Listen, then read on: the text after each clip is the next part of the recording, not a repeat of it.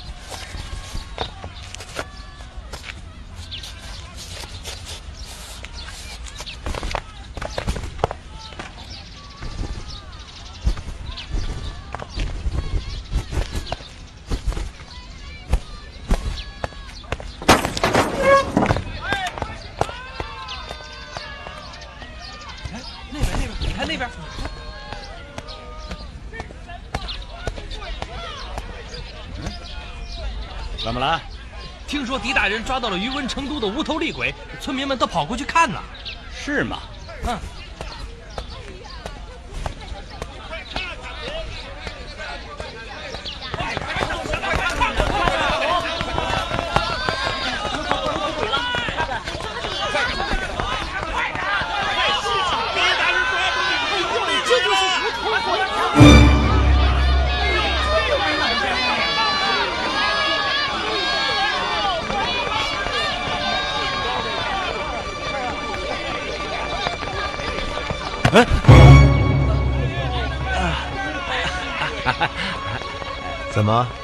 何大人啊要走啊？啊，这么好的戏，不去看看吗？哎，这走吧。我。听说鬼子了不起呀啊！哎，这回鬼都给抓来了，保住了！哎呀妈呀，这就是那无头厉鬼啊！哎，狄大人来了，狄大人，狄大人来了。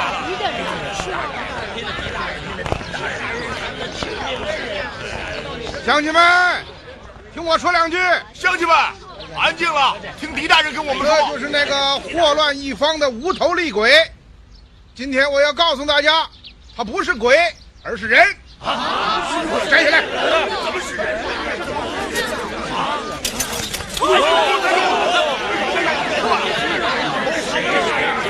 娘的！我说这个王八蛋怎么不怕天亮呢？原来是人装的。把上体拿下来。哎呦！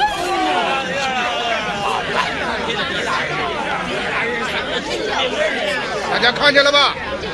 这个上体是用胶泥做成的，罩在此人的头顶之上，外面再罩上铠甲和斗篷，无论是远观还是近看，都不露任何的破绽。但是，无论他怎么装扮，他也是个不折不扣的人。乡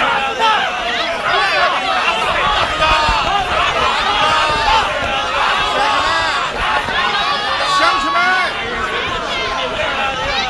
乡亲们，乡亲们，静一静，听我说两句。乡亲们，乡亲们，狄大人为我们抓了鬼，救了咱的命，咱们应该听狄大人的，对不对？啊，哎，安静。乡亲们，国有国法，家有家规。此人虽是罪大恶极，但是还要经过官府的审讯才能够定罪。如果你们今天把他打死，狄某回朝无法向皇帝交代。而且，此人虽然是凶手，却不是元凶巨恶，他的背后还有主谋。今天乡亲们让我把他带回朝中，对他严加审讯。我在此向乡亲们保证，一定给死去的乡亲们一个公道。还有什么可想的？狄大人救了咱恩济庄全村人的命，咱们不能让狄大人背黑锅。大家说对不对？高三说的对，狄大人救了咱们全村人的命，咱们应该跪下谢恩。对，给狄大人跪了。感谢众乡亲爱戴，狄仁杰愧不敢当。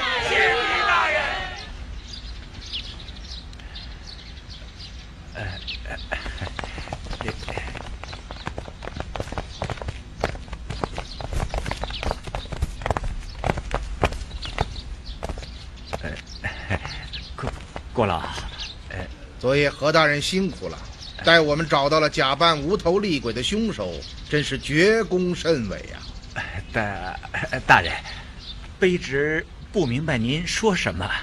不明白，这件事情没有比你更明白的人了。自庞九叔被害的那一天，我就开始怀疑你就是操纵无头将军的元凶巨恶，因为当时只有我们四个人听到庞九叔的那番话，也只有我们四个人才知道他不姓庞，而姓姜。为了使我坚信此案是宇文成都的厉鬼所做，于是你连夜招来了无头将军，杀死了庞九叔及另外一位老汉，使姜姓家族从此灭绝，真是人面兽心，歹毒之极。还有，从本案一开始，你就利用我对官道上马蹄印的怀疑大做文章，以前隋蹄铁和汉代宝马两大悬疑，将此案引入幽冥，而后更混淆视听，假借六十年前江家庄惨案。宇文成都冤魂复仇这一无稽之谈，企图将我们带入歧途，令我们无法破案。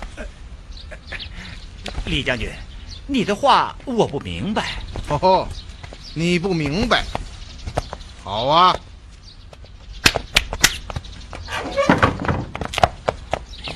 郭老，高日进，利用两页旧档案胁迫你成为帮凶的，是不是这个人？回郭老的话，正是此人。嗯，怎么样？你还有何话说？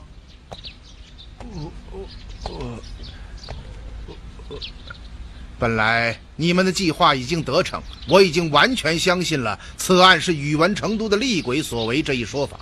但是你命无头将军斩去了死者的左臂这一点，引起了我的怀疑。于是我便二看官道，得到了这个。啊，此此物你是从何得来？哼当然是从官道旁的墓碑之下得到的。孙殿臣在临死之前将这块腰牌放在了墓碑之下，可是你的无头将军并没有发现，因为他毕竟是人，而不是鬼。就是这样一个小小的疏忽，断送了你的整个计划。于是，我便顺藤摸瓜，挖出了高如进，并且得知了他的真实身份。这样一个抓鬼的计划就在我脑海里形成了。首先，我命人打造了一副和无头将军一样的铠甲，再用稻草扎成假人，选了一匹高头大马，将马蹄用胶泥制成海碗大小。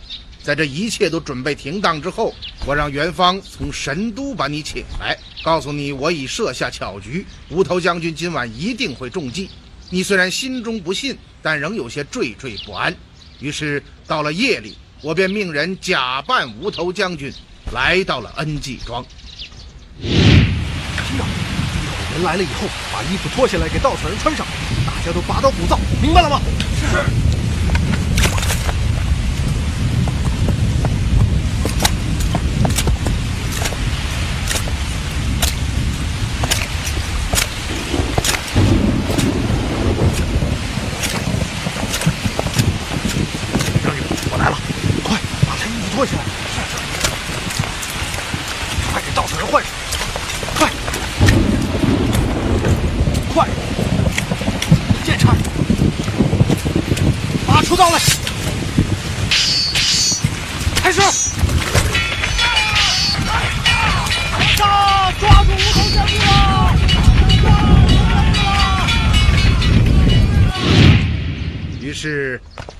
我便带你来到了江家大院，让你看到了无头将军的尸体。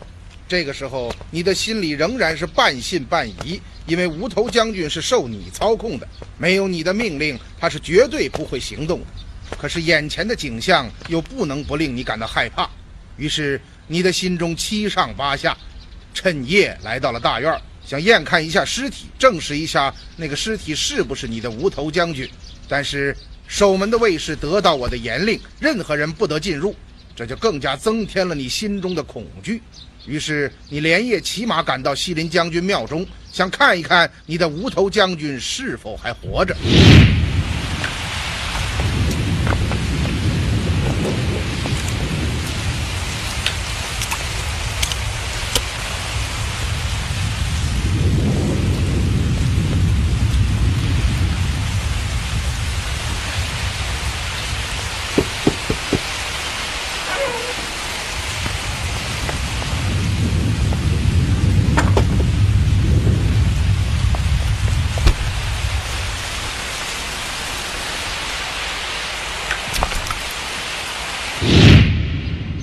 等你走后，李元芳率兵包围了将军庙，经过一番激战，将你的无头将军捉拿归案。哎，为了这个计划，我费尽心力，从无头将军的人选到马匹配置，我都极尽所能做到滴水不漏。哦，我倒想听一听。这个无头将军名叫哈斯努尔。乃是三年前西域小国进贡骏马时一名随从的马夫。此人天生神力，又是个哑巴，正好为我所用。而那匹宝马名叫混青儿，是汗血马和西域马的混种，天下只此一匹，绝无再者。当时，哈斯努尔和这匹混青儿都在我飞龙使的闲厩之中，于是我暗中将他们偷出，精心打扮。化成厉鬼的模样，只要有行动，便听我的召唤，立刻出击。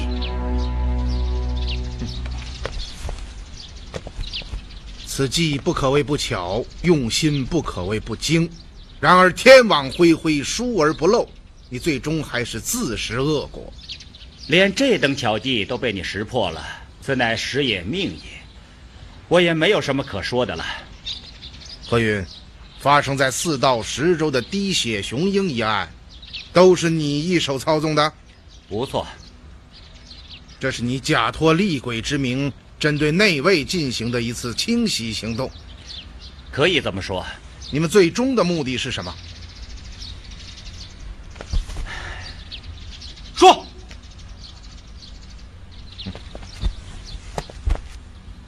好啊，我今日就回朝。把你交给皇帝，看他会对你怎么样。你，你要把我交给皇帝？正是。你是知道他老人家的手段的。你想一想，你会怎么样？分尸、寸节，还是活剐？啊？不，不，我不能说。我说了会死得更惨。哼哼。好吧，元芳备轿，回神都交旨。是。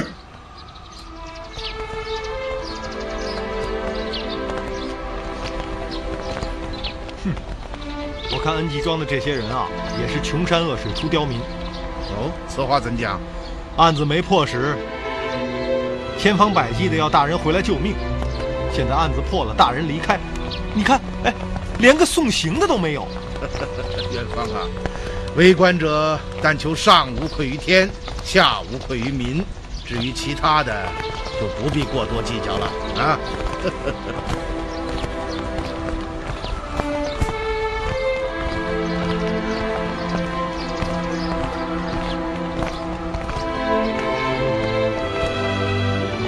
你们看，这恩济庄北依邙山，西对谷水，也算得上是个行胜之地。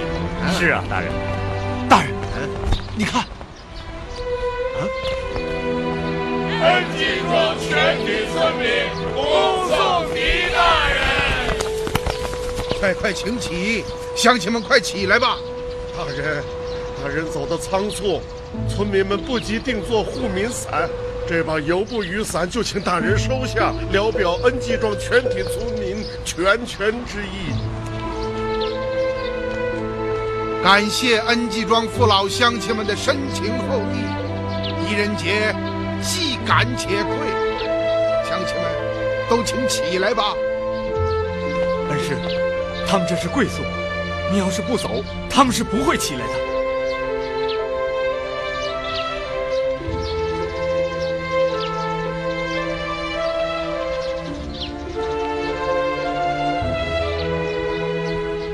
谢乡亲们，多谢了，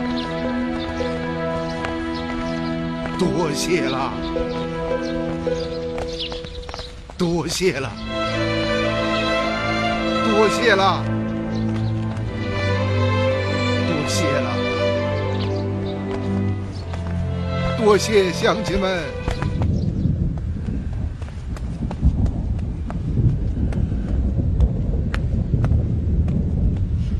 你还有心情在这里闭目养神？公主，狄仁杰已经大获全胜了。什么？何云高如今如今在他的手里，一旦事情败露，你我死无葬身之地，不能再等了。明天夜里必须行动。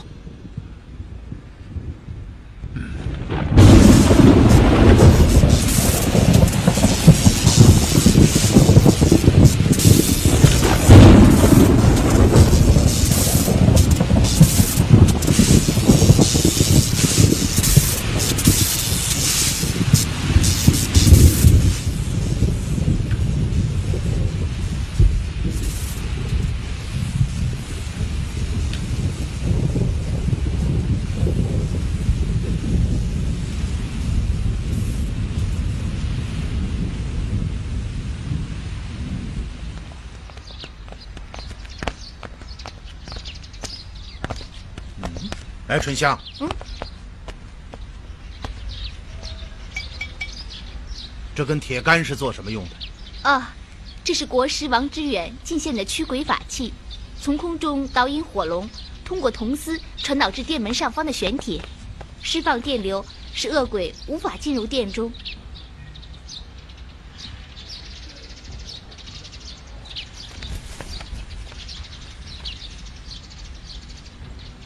国老请。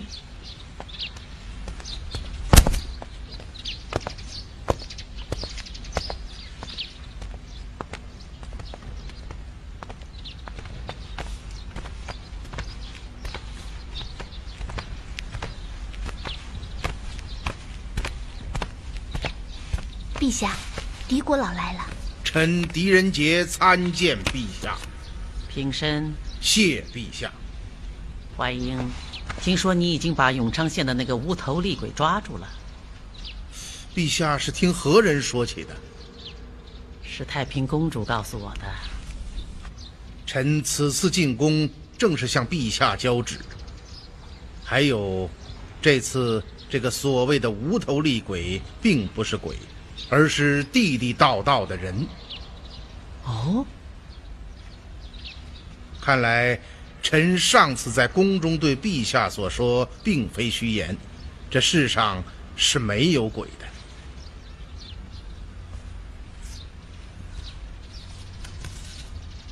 的。啊，这是此次永昌抓鬼的经过，臣都仔仔细细的写在上面，请陛下过目。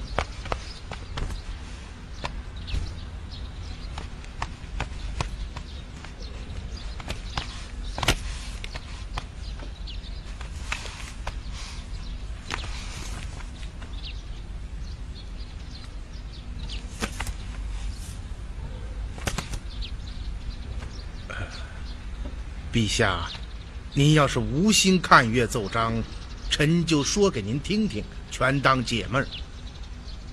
不必了，朕还是看奏章吧。是，陛下，这奏章当中有几部分非常重要，还望陛下细读。嗯，知道了，你去吧。是。呃，对了，陛下，嗯，臣还有一事，能不能斗胆问一问？你说吧。刚才臣在殿外看到一根铁棍，春香说是什么驱鬼的法器。是的，自从这个法器进宫之后，朕再也没有被噩梦缠绕过，每晚都能安寝。这可真是个宝贝啊！哦，哦，对了，还有一个头罩，春香把头罩拿给国老看看。是。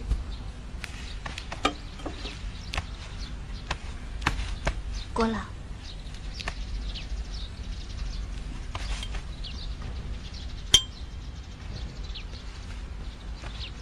陛下，此物真的管用？应该说非常管用。那这两件物件是何人所献？是国师王之远和他的老师虚谷子研磨出来的。虚谷子，嗯，怎么你知道？啊，不，臣只是觉得这名字很耳熟。啊，这个虚谷子乃是首阳山中的一个道士，道行非常高深，今年已近百岁。是国师王之远的老师。哦，那臣就告退了。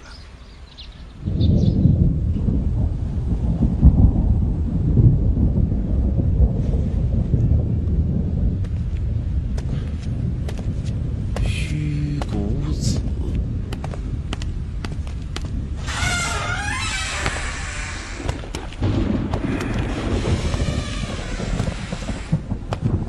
虚谷子，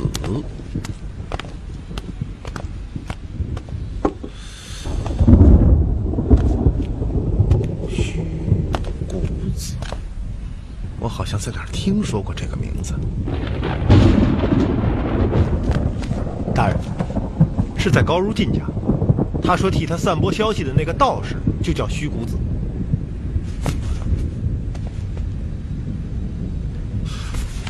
不错，是他。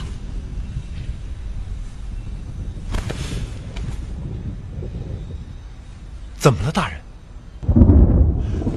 不好，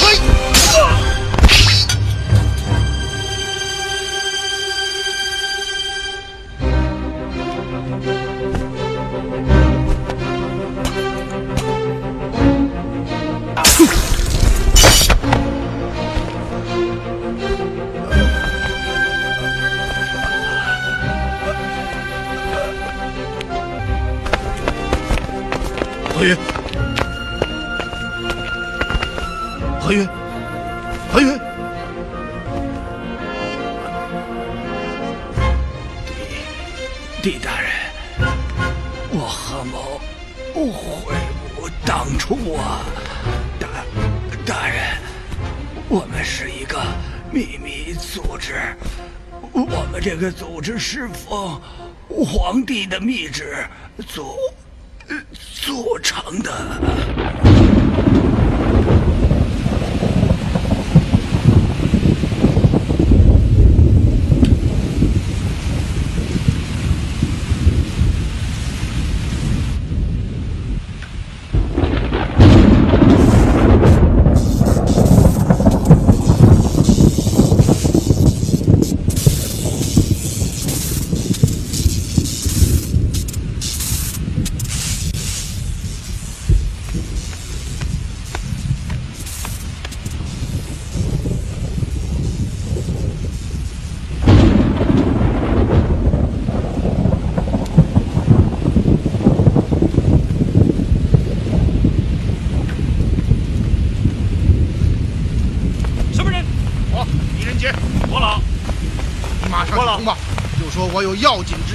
面见皇帝。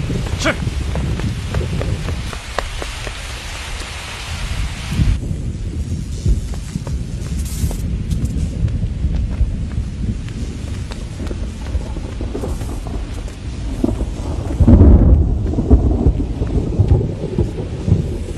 皇上，该安寝了。嗯你去吧。是。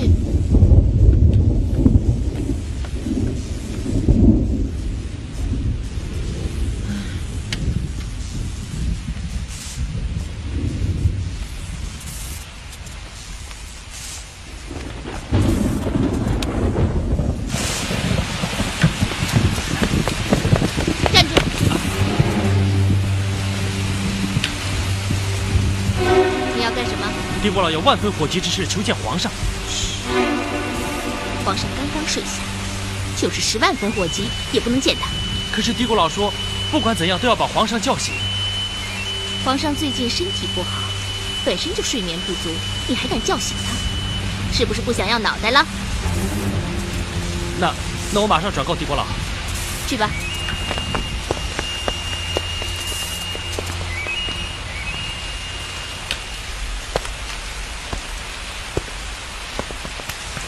狄国老，怎么样？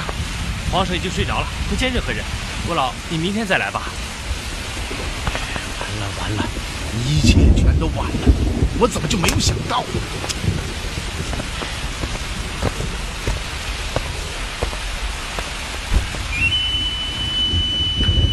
大人，你想到了什么？现在还有一线生机，但愿神佑皇帝，让他看到我留下的奏章。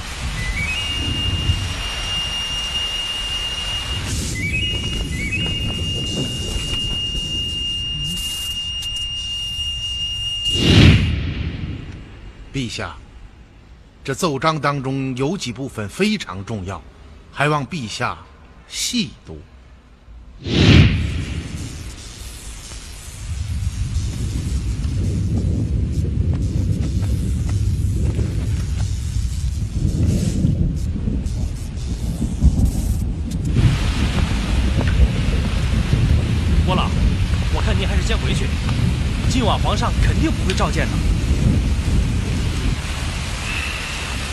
所不为，有所避免。今夜就是死，我也要战死在这宫门前。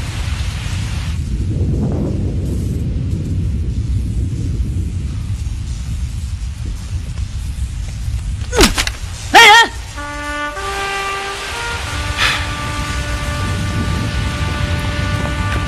哎，狄国老，你怎么在这儿啊？皇上召见。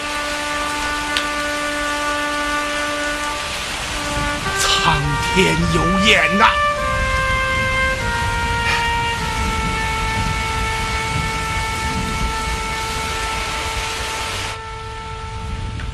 好了，你回去吧。是，那微臣告退。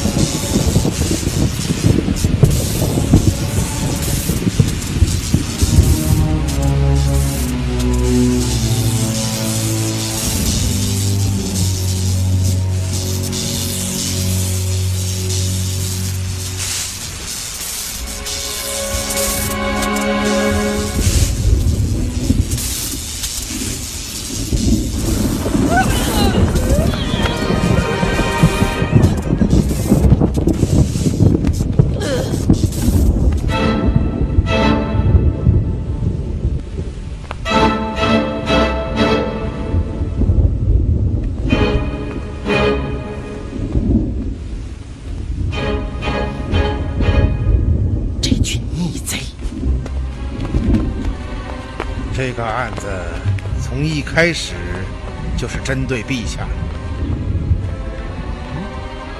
陛下，想不想知道这案子的真相？嗯。那臣就实话实说了。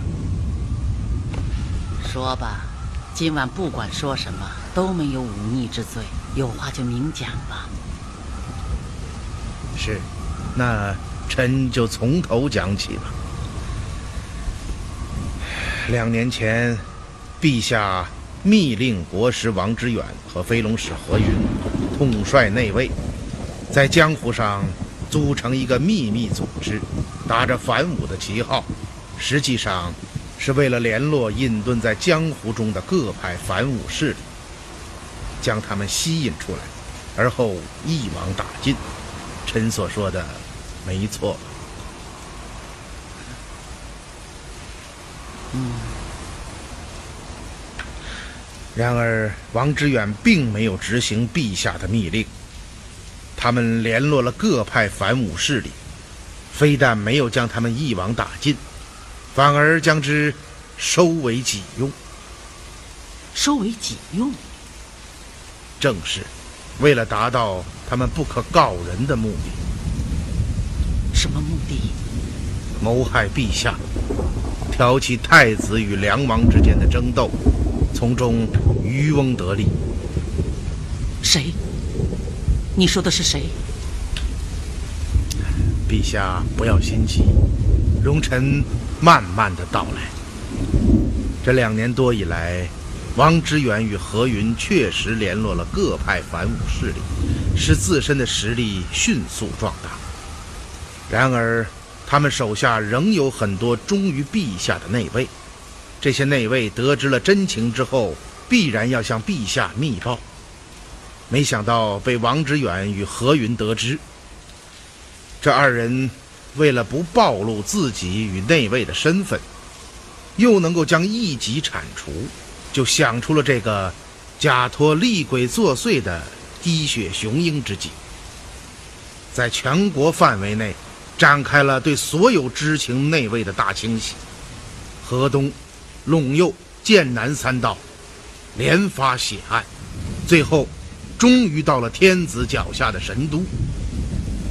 内卫府阁领孙殿臣进京密报，终于被杀死在。永昌县通往神都的官道之上，这个案子，臣在奏章中已经写得很详细了。那么，与滴血雄鹰同时进行的，便是宫中闹鬼案。其实，陛下先前所说的噩梦都不是梦，而是王之远的亲信春香等人做下的手脚。两日前，臣到观风殿为陛下诊病，发现陛下所服安神汤的药碗中有一些紫色的粉末。回去后，臣请高人验看，发现那粉末乃是用苗人的骨粉制成的迷幻药，正是春香等人让陛下服用了这种药，才使陛下屡生幻象。其实，陛下在镜子中看到的所谓张怀太子的诗，不过是服用迷幻药后产生的幻觉罢了。啊！春香，春香，陛下，你怎么了？你看看，你看看这上面有什么东西吗？啊！镜子中是陛下的圣容啊。还有什么？没有了。你你。没，没看见有一首诗吗？嗯，没有什么诗啊。啊？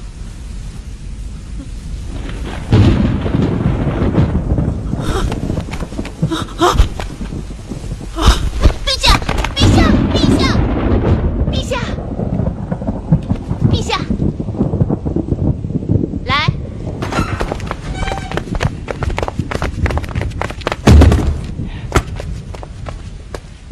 怎么样了，春香？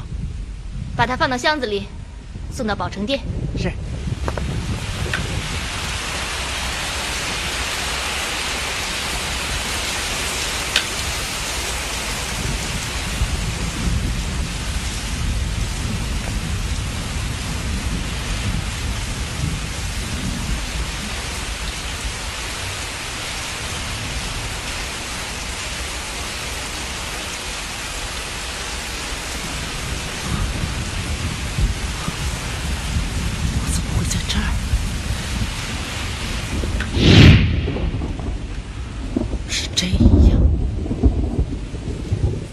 是啊，于是便有了那一幕幕的噩梦。我说，怎么每一次做噩梦，都像是在真实的情形之中，历历在目？他们这么做，不过是使陛下深信闹鬼之事，陷入其中不能自拔，为后面以这套法器来谋害陛下铺平了道路。他们既然已经潜入朕的身旁，为什么不干脆把朕杀掉？恕臣无状。如果陛下真的遇刺身亡，那么陛下身边的这些内侍和宫女就都会成为怀疑对象。一旦追查起来，不用一天时间就会真相大白，揪出元凶，将其绳之以法。于是，他们就想出了这条毒计。他们知道王皇后死后，我畏惧厉鬼，害怕冤魂，他们就抓住我的弱点，作为武器来攻击我。只将我弄得形神俱溃。王之远再出面献宝解我之危，在我不察之下，以此雷电法器将我杀死，而后通过春香这些贱人之口，说出是厉鬼害了我，顺理成章，没有丝毫破绽。好歹。毒的计策呀！这个王之远，我要把他千刀万剐，剁成肉泥。本来臣以为何云既是元凶，但是今天上午闲谈之中，陛下说出了虚谷子和王之远的关系，让我一下子想到。这件事的首恶并不是何云，而是王之远。于是，我一下子想到了王之远所献的法器。那哪里是法器？明明是弑君的利刃。我心急如焚，跑到天牢之中找到何云。不想何云已被人投毒，临死之前向微臣说出了真相，臣这才硬闯上阳宫。能解如此奇案者，天下一人而已。陛下过奖了，但臣不得不说，王之远也不是本案的元凶首恶。是的，你刚刚说过，这个元凶是想借着我的死，挑起太子和梁王之间的争斗。是的，如果陛下宾天，太子与梁王的两股势力必定拼个你死我活，弄不好会两败俱伤。而此时，这个元凶在以其号召力，凭借王之远收罗的那帮反武势力为后盾，出面收拾残局，坐收渔翁之利，此计不可谓不毒啊！谁？你说的这个人是谁？难道陛下真的想不出？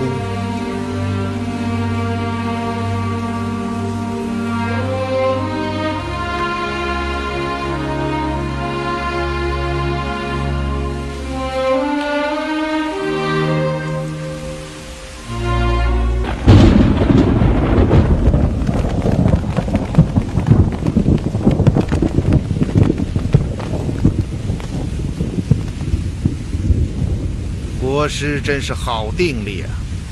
大难临头了，竟然还能稳如泰山。嗯，他死了。哦，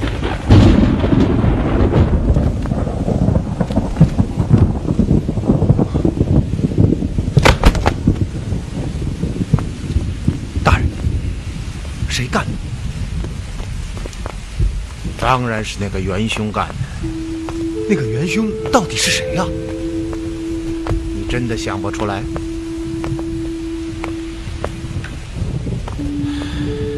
除了太平公主，还能有谁呢？是公主？那皇帝知道吗？皇帝是心知肚明，只不过他不愿意承认罢了。